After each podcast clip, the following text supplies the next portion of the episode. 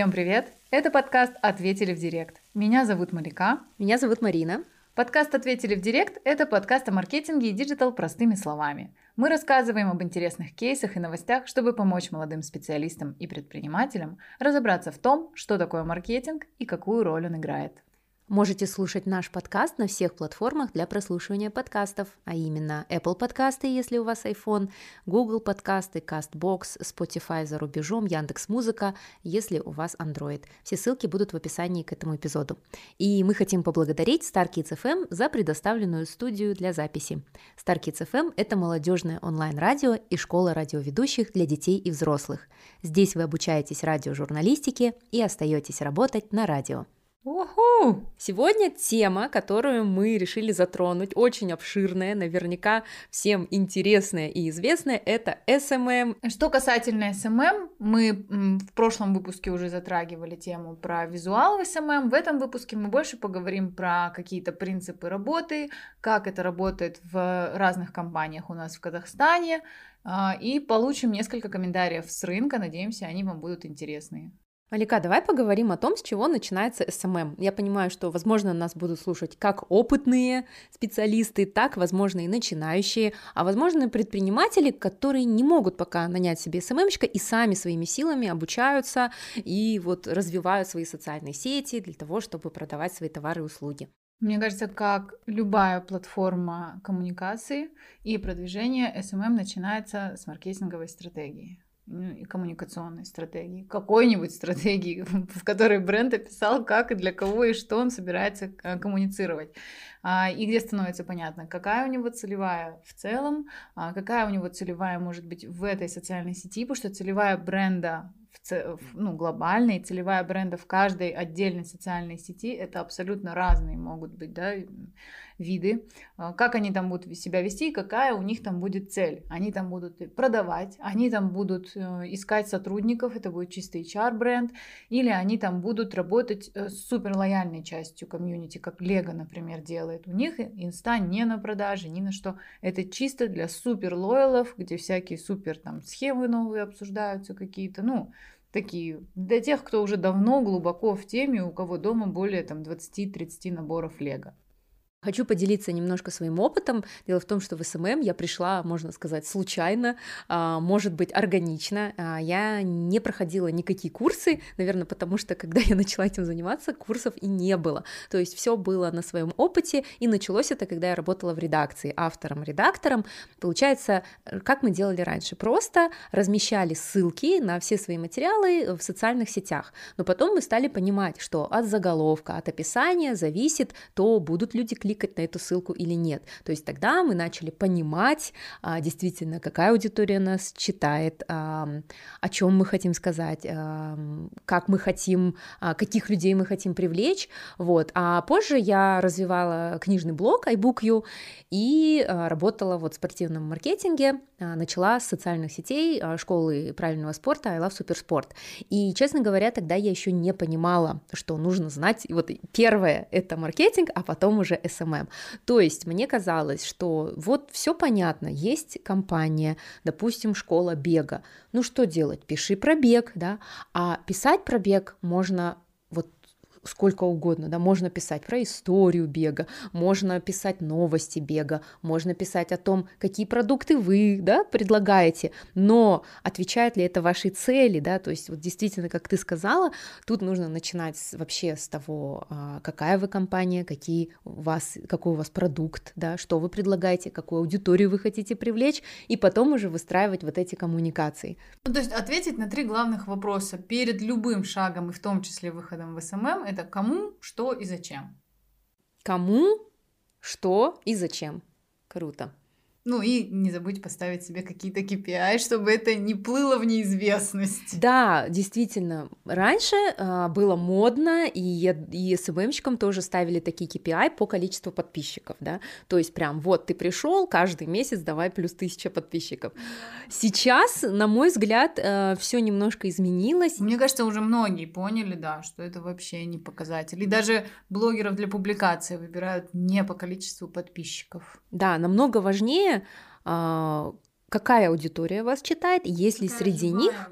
Потенциальные покупатели, да, потому что а, сейчас вот э, ваш профиль в социальных сетях это ваша витрина виртуальная, недостаточно иметь просто свой магазин, да, или сайт, у многих даже нет сайта, они используют только социальные сети, вот, то есть нужно начинать а, вот с понимания вашего бизнеса, наверное, неплохо бы, если сами не разбираетесь в маркетинге, взять консультацию у специалиста и хотя бы вот написать какую-то концепцию, да, бизнес-план и то, куда вы идете, к чему вы стремитесь.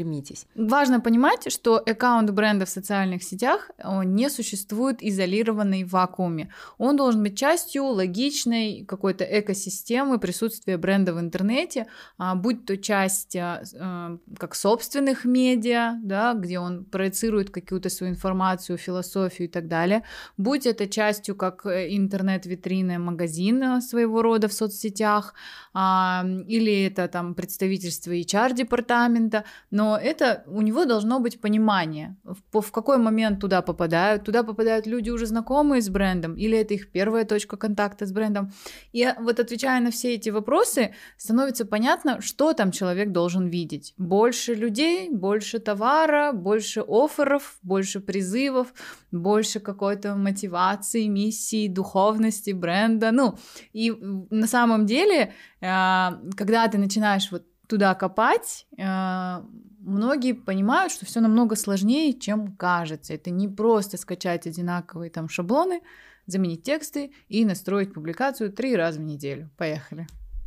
Да, это намного-намного сложнее, потому что еще и добавились сторис. Если раньше можно было делать контент только для постов, то теперь а, отдельно продумываем для сторис. Но сторис работает намного круче, потому что там ты можешь вовлекать аудиторию, и там ты можешь быть немножко несерьезным, смешным, а, давать какой-то такой люби- более любительский, неприглаженный контент. И я вот вспомнила один из аккаунтов, который мне очень нравится, местный, это Салем Сосед, а, это магазин, я, кстати, там ни разу не была, но я очень пристально следила за их социальными сетями, и я помню, а, что там был, а, пришел новый товар, грибы, и вокруг вот просто такой вот маленькой новости выстроили целую историю. То есть вначале был опрос, а как называется этот гриб, да, там вешенки или вишенки, а как правильно говорит, вешенки или вишенки.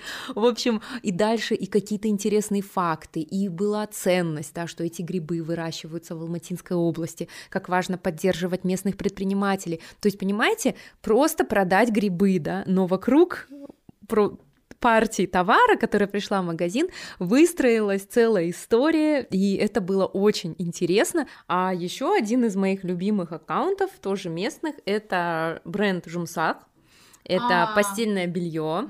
И мне очень нравится как визуал, так и содержание постов они как будто, знаешь, у них в мудборде однозначно были фотки вот этой вот aesthetics. Но они ее не взяли в один в один, да, вот как да. вот эти светлые, а они прям под себя. Мне нравится, что оно у них не однотонное, белое. У них рекламные макеты прикольные. И также Жумсак э, следует трендам, например, когда был э, такой как флешмоб, когда люди надевали на себя белую простыню и надевали очки, такой короткий флешмоб, да, то они тоже в этом поучаствовали, как раз-таки это очень коррелирует белая простыня, и закажи себе простыню для того, чтобы э, сделать костюм на Хэллоуин. То есть ситуативный маркетинг тоже работает. И как раз, если я не ошибаюсь, то основной канал продаж — это как раз-таки Инстаграм, потому что ребята молодые предприниматели, семейная пара, Янлик и Рафаэль, э, знакомы с Янлик, и очень нравится, очень импонирует, как она вообще ведет SMM всех своих проектов. Классно. Мне из казахстанских самый, наверное, запом... запомнился и нравился, это аккаунт Зеленого базара, ну, который оказался не аккаунт Зеленого базара, но это было прям круто. Да, это был такой э, это кейс, был напомним, да, а, появился э, аккаунт Кок Базар, и все начали гадать, а, что же это такое красивое. Как Кок Базар на это решился, или кто это так делает?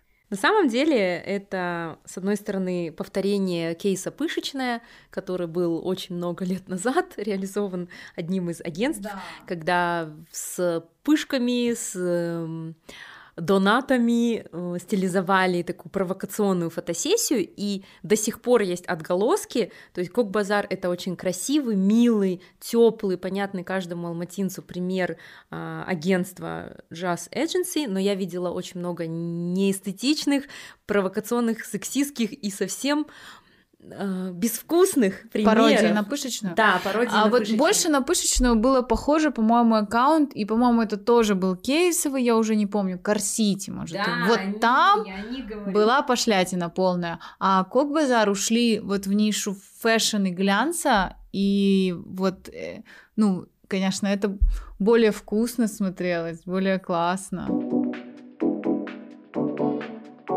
Давай поговорим о продающем аккаунте. Как ты думаешь, каким он должен быть? Понятно, что ну вот высокая мода, там темная эстетика, она навряд ли поможет вам продать семечки, да, или чистящие средства. Что важно? То есть понятно, что ты не можешь писать постоянно только продающие посты, потому что люди отпишутся, они не хотят видеть рекламу. Почему они подписываются? Либо потому что им нравится визуально, да, либо потому что там есть какие-то, может быть, акции, да, которые ты не можешь пропустить, ты должен быть подписанным. Я помню, была подписана на какой-то аккаунт суши, потому что у них каждый э, постоянно были какие-то акции, но потом я поняла, что они постоянные.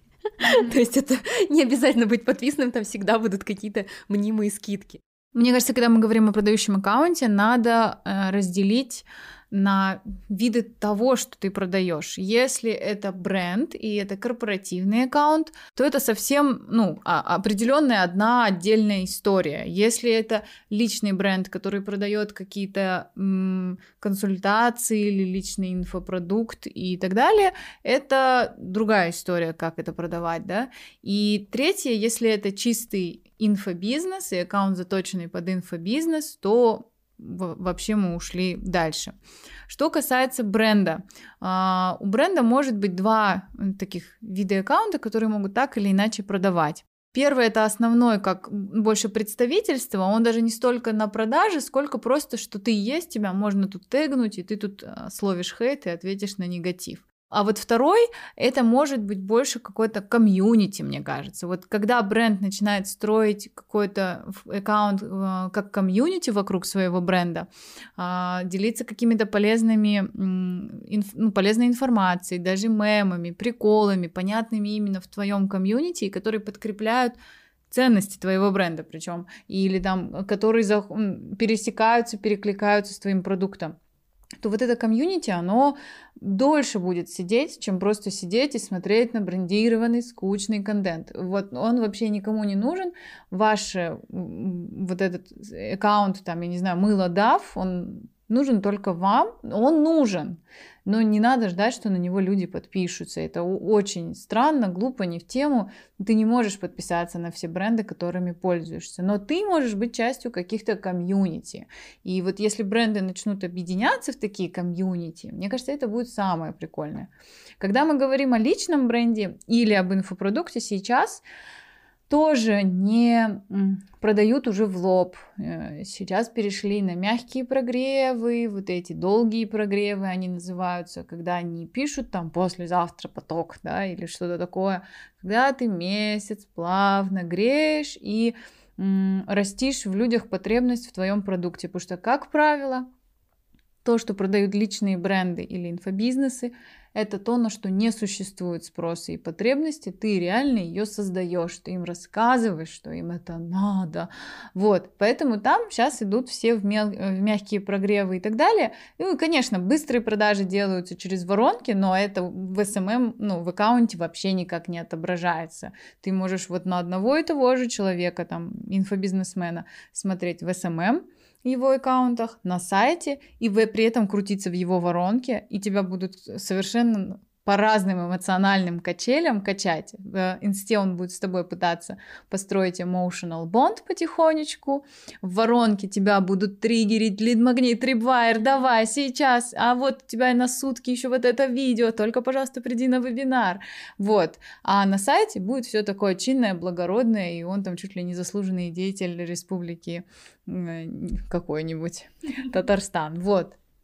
А что ты думаешь о продающих аккаунтах? Я же, видишь, я не веду эти аккаунты. А, да, я вела эти аккаунты, и меня, например, когда я вела социальные сети I Love Supersport, то вообще нашей философией а, глобально компании было то, что мы не продаем бег мы не продаем плавание, а, ты можешь научиться бегать сам, ты можешь научиться бегать с тренером, с другой компанией, но если ты придешь к нам, ты попадешь в семью, ты попадешь в комьюнити, мы продаем тебе тебя в будущем, тебя марафонца, тебя а, переплывшего Босфор, да, mm-hmm. и то есть то, каким ты станешь, каким ты станешь сильным, классным, то есть ты сейчас классный, у нас вообще не было никакого унижения, вот знаешь, мне очень не нравится, когда фитнес-клубы э, идут через то, что ты сейчас толстый, да, и похудей к лету. Пацан. Вот, а, ты можешь быть каким угодно, но мы поможем тебе стать лучше, и самое главное, что у нас есть, это и наставники, тренеры, да, и комьюнити.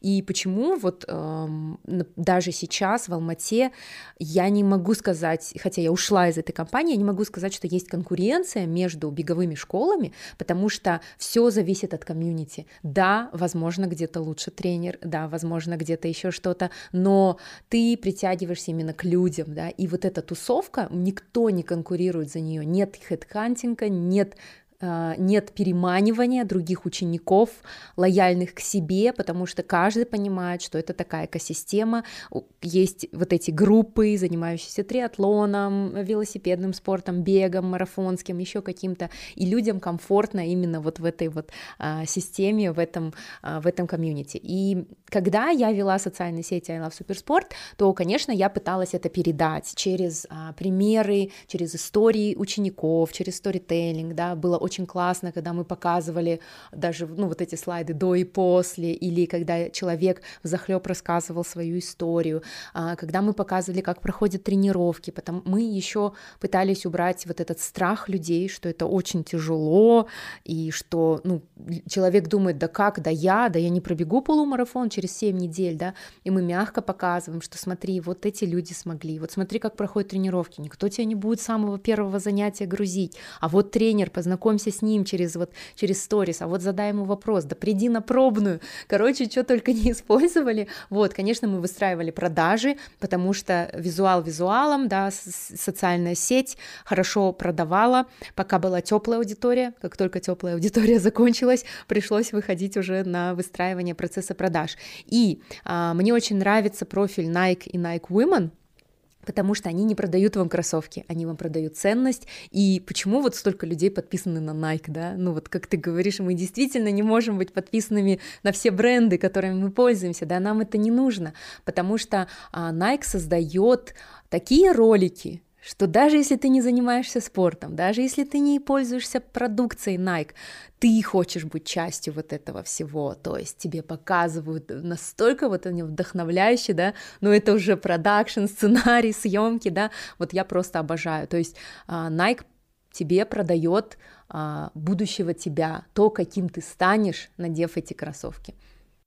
Причем даже не, мне кажется, Nike культура интересна не только тем, кто хочет быть ее частью, а даже просто вот смотреть со стороны, как знаешь, сейчас там культ а, культуры Netflix. Ты, даже те, кто ну, не могут туда попасть, потому что они вообще не из этой индустрии, сферы, и, ну, там какие-то другие барьеры, а, а все пытаются туда заглянуть, читать книги про то, как там в Netflix все построено, восхищаться их процессом работы, ребятами в команде, просто потому что вот это культура корпоративная, ну, это какой-то вот, как сказать, типа заглянуть в чужую семью, ну, в смысле, как за кулисы, узнать, как там все устроено, что стоит за вот этим крутым результатом и продуктом, такой своего рода, ну, замочная скважина, вот, не в семью, замочная скважина, я имела в виду.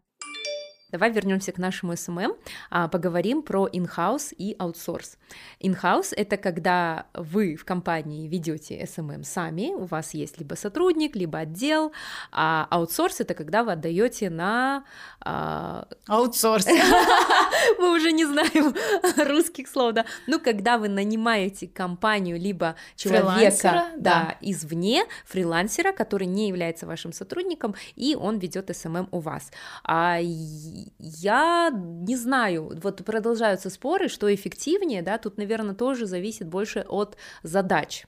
Мне кажется, тут зависит и от задач, от масштаба компании, от специфики. Ну, допустим, для банка Конечно, трудно держать на аутсорсе, потому что ты анонсируешь какие-то очень сенситив эм, продукты, или, ну, ну, и в любой момент все может оборваться, поменяться. Вот сколько у нас за почему-то прошедшую зиму падали, то э, бан, ну, по очереди три как минимум банка падали и не по одному разу. Соответственно, это все постоянная огромная нагрузка, и даже если это тренированный аутсорс, это все равно, ну, аутсорс. А когда ты внутри команды, ну и там могут возникнуть недопонимания в обе стороны. И клиент типа, а чего вы не справляетесь с нагрузкой? Аутсорс такой, ну у нас рассчитано на вас 5 часов в день. Ну, а, потому что у нас еще 10 клиентов. Да, да, да. А когда ты внутри компании, как бы, то никаких обид. Вы все познаете, что друг от друга ждать. И можете друг другу помочь. И можете в любой момент, там, не знаю, условно, перекинуть людей и чуть поднарастить э, отдел на сутки, пока у вас кризис.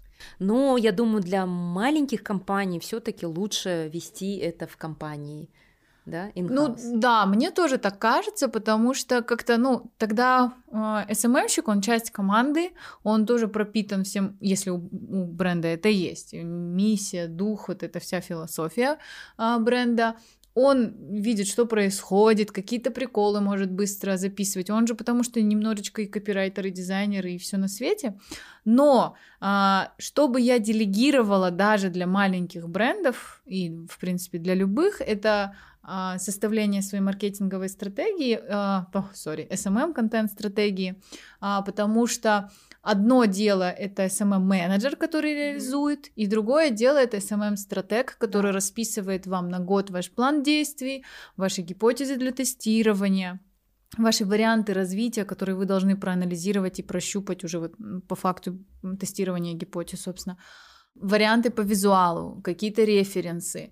А также можно делегировать разработку а, SMM гайдов, SMM бука своего, так же как бренд бука, свои макеты, шрифты, правила, безопасные поля и прочее, потому что ну, это очень сильно потом облегчает работу СММщика, ему не нужно каждый раз искать, попал он, не попал, он почувствовал ваше настроение да. или нет. Но еж- ежедневный контент, вот это регулярное, да, взаимодействие, коммуникации, наверное, да, это должен быть ваш сотрудник, который хорошо знает ваши продукты, mm который а, при вопросе, да, а чем отличается продукт А от продукта Б, он не бежит звонить кому-то, да, потому что или листать, все, да, сценарий. Да, а, будет лучше, если он знает, да, и сможет объяснить именно на том языке, да, точнее, тем тоном, э, каким ему был задан вопрос. Например, в компании I Love Supersport а, все сотрудники должны были тоже заниматься спортом. То есть ты, как ты будешь продавать этот продукт, если ты сам не пробежал ни километра, да?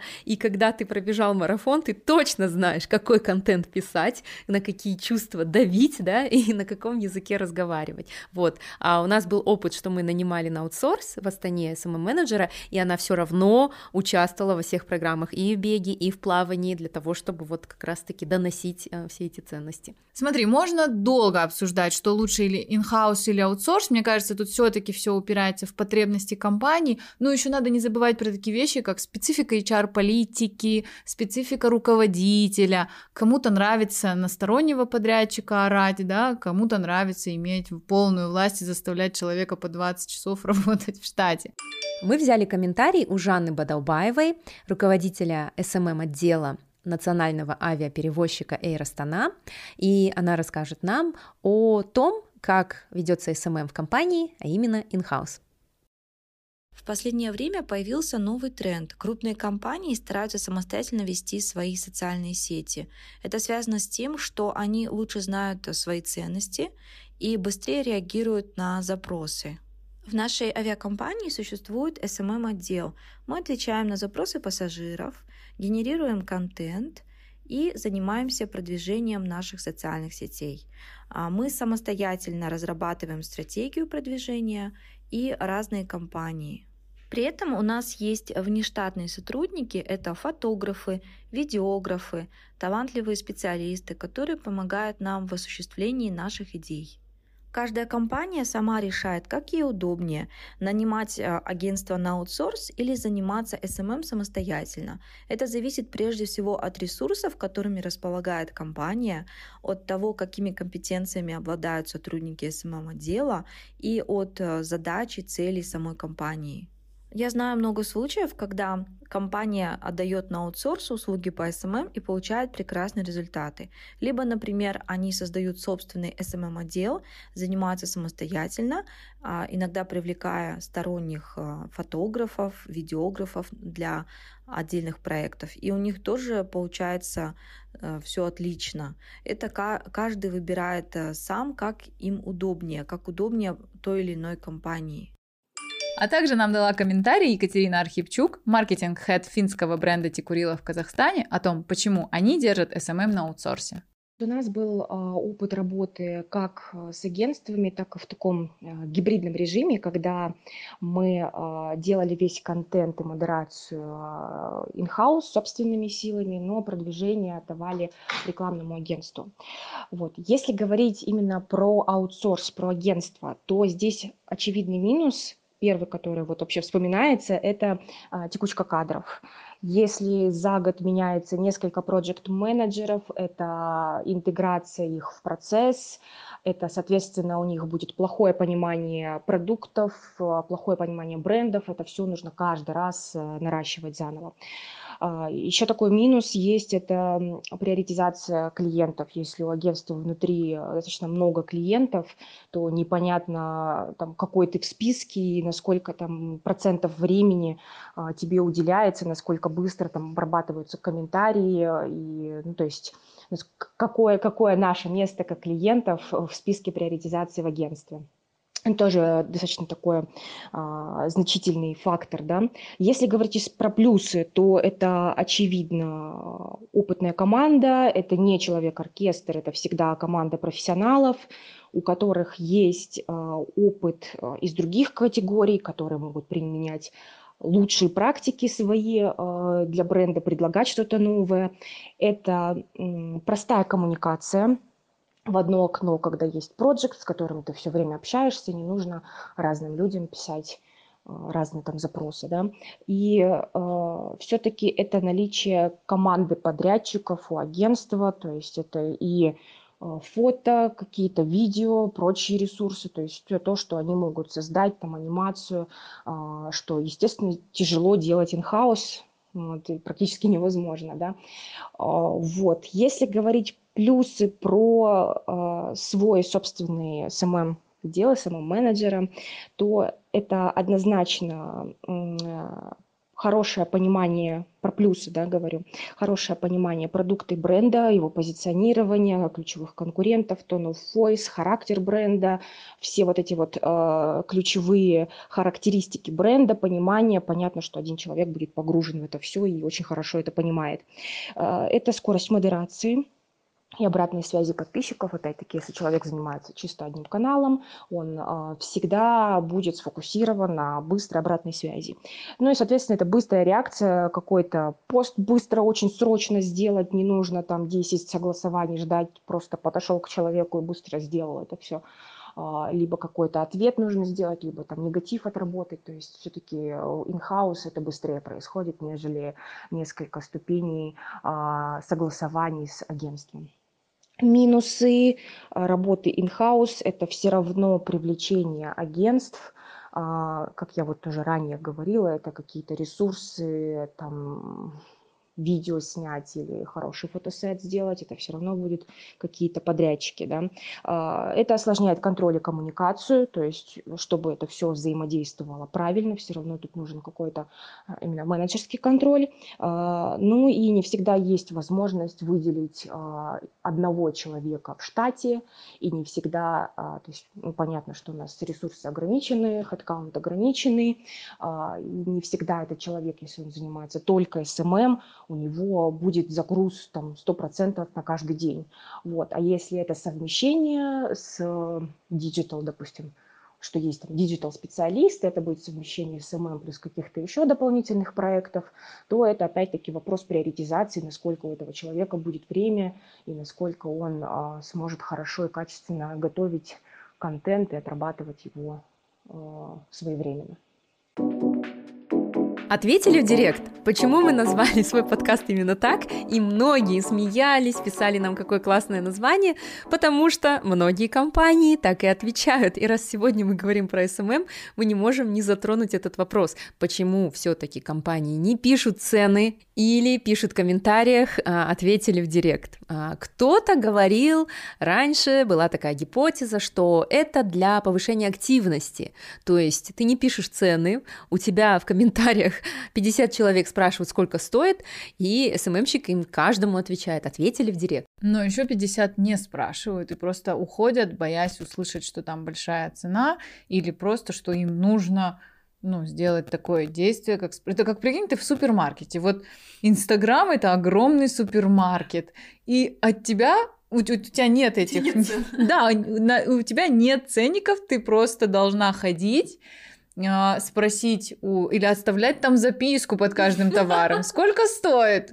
То есть, понимаешь, ну это же такая так нелогично. То есть, если а, понять и принять, что вот эти онлайн-инструменты это не что-то изолированное, и представлять их как аналог чего-то офлайнового, то сразу становится понятно, как это глупо и ну, маразматично. Это так же, как вот когда я попадаю в какие-нибудь сомнительные бутики, они, кстати, сейчас называются инста-бутики, да, обычно, а, и там не висят ценники, у меня ощущение, что просто у продавщицы есть право назвать любой ценник. У нее есть радар по да, внешнему да. виду. Типа, я достойна купить водолазку за 10 тысяч, или мне и за 4 сойдет, это же водолазка. Это как на турецком базаре. на тебя смотрят, видят, что ты иностранка, вот, и вот, повышают цены. Вот эти вот принципы турецкого базара не надо приносить в Инстаграм. да, они уже давно и прочно вошли. Есть еще такая теория, что не пишут цены, потому что для кого-то это может показаться дорогим, и люди компании не хотят, чтобы им писали, почему так дорого, то есть они не хотят какого-то негатива, поэтому отвечают в личке. Да, я тоже про это слышала, что вначале они там в итоге накручивают ценность, а потом называют цену. Это вообще вот у инфобизнесменов прям отдельная какая-то любовь к этой теме, ценности, цена, там вначале создайте ценность, а потом называйте цену. Но это работает, когда вот, например, не знаю, мы сейчас упаковываем, запускаем а, курс а, профессия э, artist. И там нужно объяснить вначале, что это за профессия, что ты сможешь делать, а, какие проблемы мы решим, и что там помимо техник макияжа ты научишься и продюсировать съемки, и то и все. То есть это именно профессия. Ты станешь MBA в мире fashion, условно, то еще с кистью в руках. И вот тут нам нужно вначале вот это все объяснить, объяснить, что за три месяца в результате она получит, а потом сказать, и стоит это уже всего 10 тысяч рублей. Потому что вначале это может показаться там, что курс визажа 10 тысяч да. рублей, вот. А тут оно после вот этого всего уже воспринимается, м-м, ну, типа, там и бриллиант столько-то карат, и то, и все уже не так страшно. Но когда у вас просто аккаунт с футболками, ну, серьезно, не надо создавать им ценность. Люди не такие тупые. Ты примерно понимаешь ценность и цену этой футболки. И либо вы продаете ее по адекватной цене, либо по очень завышенной. И хотите продавайте по очень завышенной. Да, это ваше право. Вообще полностью ваше право. Просто вы создайте эту ценность этой истории бренда или чем вы ее создаете, каким-то сторителлингом. Ну, что-то должно донакинуть эту цену на бренд. То, почему за бриллиант Тифани платят больше, чем за другой бриллиант точно такой же каратности, прозрачности и так далее. Вот. А, но это не история о том, чтобы в директе да накидывать потом. Это какая-то, ну, не знаю, как будто в гипноз гадалка должна ввести, чтобы тебе что-то продать. Но ответили в директ, это еще и хорошо, если вам там же в, в рамках одной платформы напишут, а ведь многие еще отсылают на сайт, на телефон, в отдел продаж. Инста-аккаунты именно продающие, которые прямо инста-витрина, у которых не отвечаем в директ пишите в WhatsApp. Не звонить, только в WhatsApp. Я думаю, да, има, вас еще догнать я должна, чтобы вам свои деньги в задний карман на ходу успеть закинуть.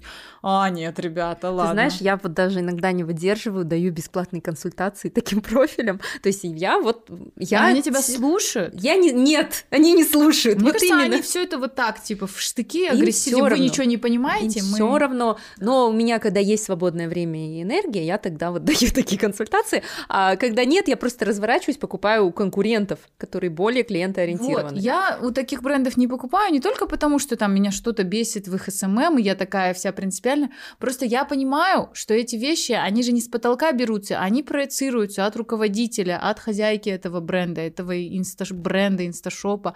И а, что вот этот момент, он также будет спроецирован и на том, как они будут отрабатывать мои возражения, негатив, недовольство. А если у меня бракованный товар попадется, и я просто уже видя вот такой сценарий работы в СММ со мной, понимаю, что это не ребята про сервис. До свидания, Малика.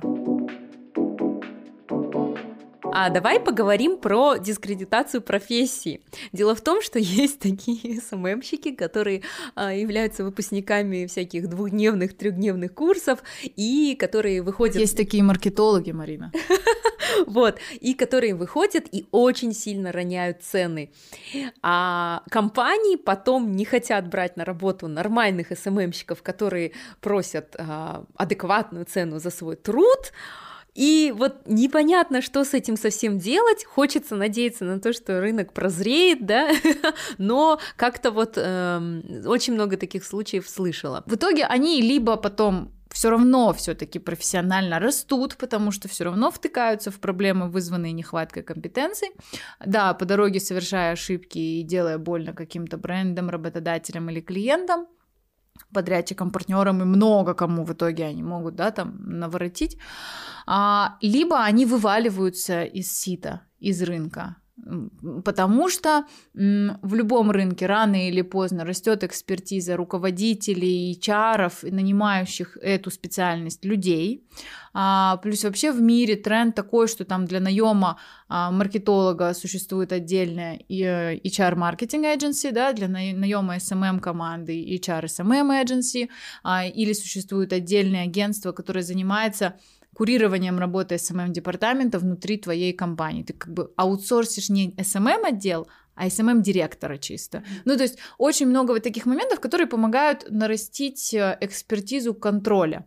И Плюс, конечно же, KPI. Вот, например, я тебе расскажу про инфобизнес. Э, в инфобизнесе, э, в принципе, не может быть людей с очень большим опытом работы. Там три года опыта работы — это уже ветеран, это уже первооткрыватель. А, ну, именно в современном digital, да, инфобизнесе мы говорим, а, но и там хватает и вот этих первооткрывателей, при этом многие из них уже выпали из актуальности, потому что все очень меняется, меняется структура воронки, как бы фундамент один, но какие-то мелочи меняются, а они типа три года назад начали, у них так продавало, они так продают, и их даже не интересует, что где-то что-то оптимизировав, можно сократить либо путь, либо цену там до в двух, до в двух раз. Господи, я не знаю, как это на русском сказать, простите, пусть будет так. Вот. А, и там очень много и продюсеров, и таргетологов, и СММщиков, и много кого, кто туда пришел. И, разумеется, далеко не у всех у них есть хороший результат работы. Но как ты сейчас это отсеиваешь? Я постоянно ищу кого-то в комьюнити инфобизнеса, а, мне нравится, что оно внутри СНГшное или общее СНГшное, да, то есть там ребята отовсюду. Вот у нас сейчас по одному проекту а, сам эксперт а, и партнер по курсу сидит в Новосибирске, а, девушка, которая занимается автоматизацией воронки в Краснодаре, а, ребята, которые настраивают нам таргет, сидят в Киеве, и как бы нам всем вообще ок. Там девочка, с которой ближайший прямой эфир будет для обмена аудитории в Минске, Единственное, что сложно, что нам нужно уже вешать в офисе часы вот эти, знаешь, Киев, Минск, Москва, вот. А, и на самом деле, конечно, когда ты пишешь, ребята, требуется таргетолог с опытом в бьюти-индустрии и продаже инфопродуктов в бьюти-сегменте, к тебе откликается человек 40-50, но в результате подробного, там, внимательного, детального отбора, осмотра их э, портфолио, резюме, что они там тебе прислали, или даже текста сообщения, ты оставишь кандидата два. Это, как правило, не, уже давно не фрилансеры, отдельных изолированных фрилансеров не существует. Это сработавшиеся команды. Два таргетолога и их продюсер-менеджер. Два, там, три таргетолога, их продюсер-менеджер. И вот продюсер сидит, следит, везде раскидывает заявки. Ребята чисто работают. Им комфортно, удобно, всем классно. Вот, а, и в итоге мы находим именно, мы спрашиваем кейсы, мы спрашиваем, с, какой, с каким показателем там цены за конверсию начали, с каким закончили, какой длительности путь у вас там, и вот это все, а, готовы ли вписываться за KPI, ну вот, например, сейчас мы ребят подписываем, они готовы прям вписаться за KPI, да, таргетологи, типа не довели людей на вебинар, недополучили оплату за месяц. Вот и по СММщикам можно абсолютно то же самое делать, только KPI это не количество подписчиков, лайков или постов в неделю, KPI это количество, что engagement rate на вашей странице должен расти от, от дня к дню, от недели к неделе. Но надо учитывать, что иногда даже СММщику это, конечно, не подконтрольно, и Инстаграм такая зараза, что по-любому, даже при самом крутом СММщике, вам нужно вливать рекламные деньги. Но если вы не будете там планировать хайпить, да, или как-то так поднимать у себя резкие, делать всплески охвата. Но эти резкие всплески охвата все равно потом не задерживаются и не дают плавный органический рост. Да, согласна полностью. Вот еще почему я помню, что такое пренебрежительное отношение до сих пор есть.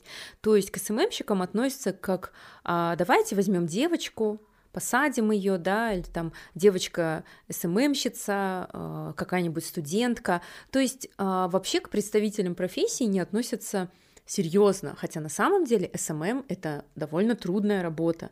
Это э, там есть и выгорание, а, там есть постоянные поиски креатива, там постоянно нужно держать руку на пульсе, следить за трендами. Эта сфера очень быстро меняется, и да, там вот то, что раньше выполнял один СММщик, сейчас подразделилось на разные профессии, да, там таргетолог, сторимейкер, визуализатор, копирайтер, да, кто-то совмещает совмещает это сам, и это очень круто, когда вы сможете найти такого специалиста, и вы должны понимать, что такой специалист, он не может стоить дешево. вот. И поэтому хочется, чтобы было больше уважения к этой профессии. Мне кажется, что у нас просто это какая-то фишка региона, что ко многим профессиям у нас отношение неправильное. Может быть, потому что они для нашего региона более молодые, и, ну вот, как, например, к официантам, да, я не знаю, в Европе есть как, какие-то семьи, где там уже внук в третьем поколении официанты, и это нормально. И это нормальная профессия, и никто не стыдится там этого внука, и внук не стыдится такой работы. Там он работает официантом в каком-то мишленовском ресторане, и все окей. У нас в каком бы ты ни работал, да, там тоже а, все равно еще немножечко остается вот это отношение, потому что я иногда вижу в заведениях по отношениям гостей, ну, э, скажем так, пренебрежительное отношение к профессии. И ко многим профессиям так, там, те же визажисты, вот те же СММщики, кажется, что это... Ну, о чем говорить? У нас даже, ну, маркетолог считается чем-то. Вот финансиста, вот бухгалтера и юриста взять, это важно. А кто на вас на всех будет деньги зарабатывать, неважно. Идите на завод работайте. Да, нет, на самом деле, конечно, это сложная профессия, полностью согласна. Главное, чтобы к ней было там не какое-то эфемерное уважение общества и аксакалов, а главное, чтобы работодатели понимали, как их выбирать а, вот, что надо спросить кейсы, что надо понять, какие у человека цели, какие цели он аккаунту собирается ставить, как он планирует строить стратегию и тактику, способен ли он сказать и сигнализировать, когда ему нужна помощь и нужно что-то заутсорсить, будь то визуал и фотосессия, или он будет все впихивать в себя, пытаться быть человеком-оркестром, и в итоге будет проседать, да, эффективность. Как договариваться с СММщиком KPI, не KPI, да.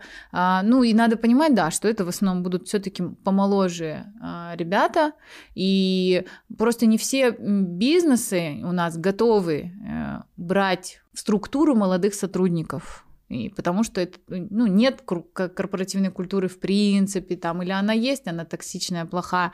То есть это просто проблема всех новых профессий, которые пытаются встро... уже пытаются стать стабильными. Типа СММщик нужен компании так же, как бухгалтер, грубо говоря. Если директор не хочет заниматься либо бухгалтерией, либо СММом сам, а еще очень многие работодатели, наоборот, говорят, да нет, не переживайте, да вам нужно будет просто три раза в неделю постить, и ничего больше делать не нужно. А за этим часто кроется ненормированный рабочий день, а, увеличение еще, еще ваших обязанностей, ну, потому что э, блин, нужно вовлечение все-таки в процесс, да, э, каждого СММщика, и если вы классный СММщик, вы всегда будете в поиске, даже если вам скажут, посте только там, не знаю, фотографии товара, вы все равно будете стараться, да, не отставать от трендов.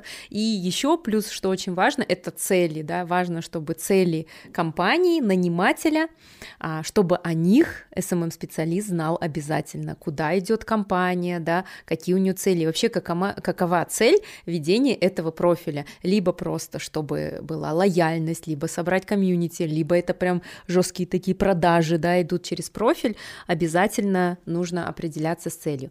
И давай еще поговорим про курсы, а, помогают они или нет. Как ты думаешь?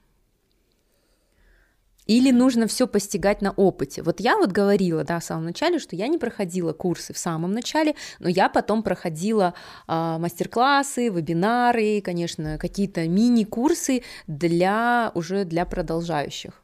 Курсы СММ. Да, курсы СММ. Мне кажется, любые курсы имеют пользу. А, ну, любые окей. хорошие курсы. Да, любые хорошие курсы. Да, да, definitely. А, и еще а, курсы, которые, ну, узконишевые, как это сказать, узкопрофильные, отдельно дизайн в СММ, отдельно копирайтинг в СММ, отдельно таргетинг да. там. То есть вот, э, чтобы каждый отдельный skill тебе прокачивал узкий специалист, узкопрофильный специалист. Например, курсы, вот если были не просто а, а, не просто SMM курсы, но курсы SMM специалистов beauty-индустрии да. или fashion-индустрии. Да, потому что на самом деле сейчас все больше, вот так же, как там мы в прошлом выпуске говорили о Google трендах, что люди ищут продукты более нишево, то же самое здесь. Ты начинаешь искать специалистов все уже и уже, уже. Тебе нужен там, вот СММщик. Тебе нужен не просто СММщик, тебе нужен СММщик-визуализатор. Тебе нужен СММщик-визуализатор, который умеет анимировать. Тебе нужен СММщик-визуализатор, который умеет анимировать в бьюти-индустрии. В бьюти-индустрии и в инфопродуктах. То есть, понимаешь, все низко-низко-низко частотнее становится твой запрос, потому что очень а, ну, ты начинаешь понимать, что есть сильная разница между поведением аудитории, длиной воронки и так далее в каждой из этих ниш. Одно дело там условно продавать переобувание шин, да, и другое вот там профессию визажиста. И тебе важно, чтобы человек был все равно.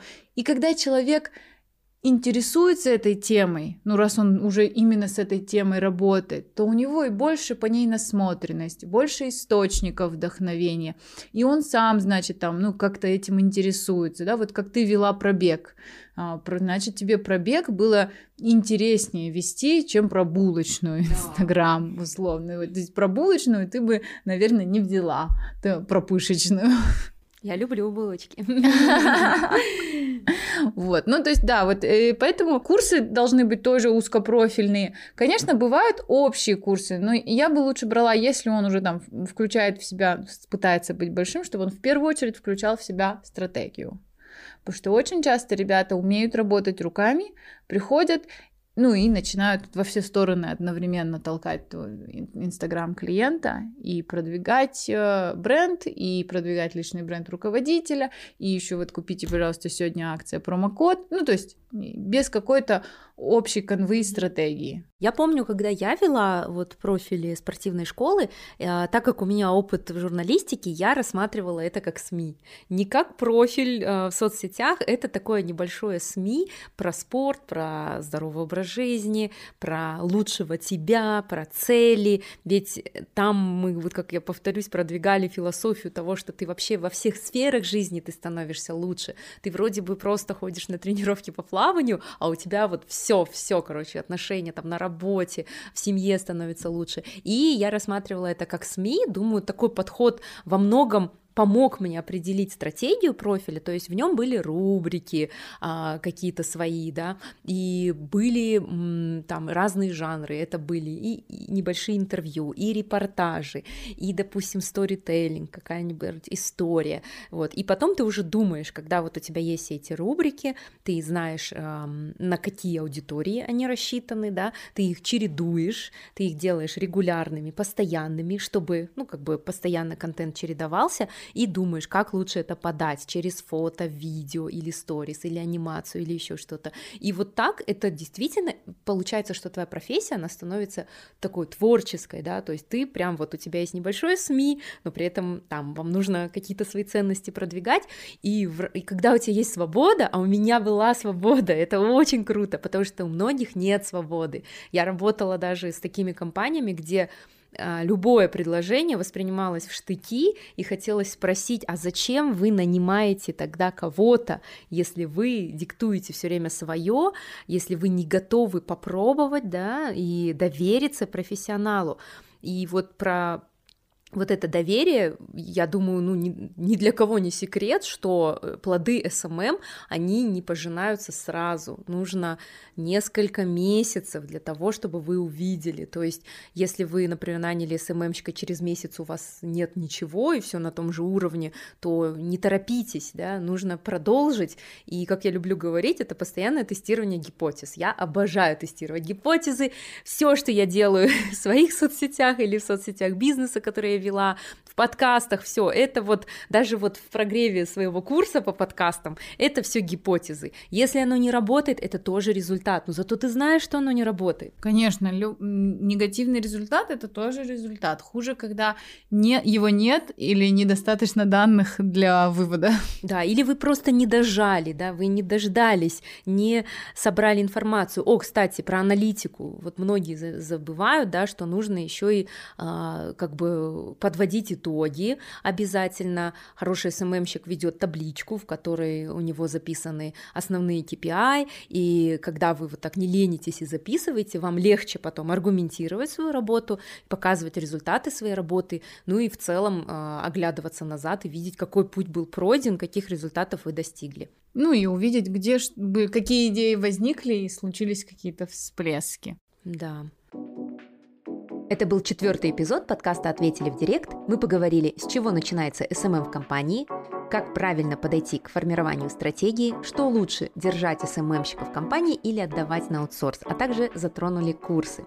Слушайте наш подкаст на всех платформах для прослушивания подкастов, а также не забывайте ставить нам оценку в Apple подкастах и писать свои отзывы. И, конечно же, тегайте нас в социальных сетях, в Инстаграме мы Мари Шири и Ликипедия нижнее подчеркивание.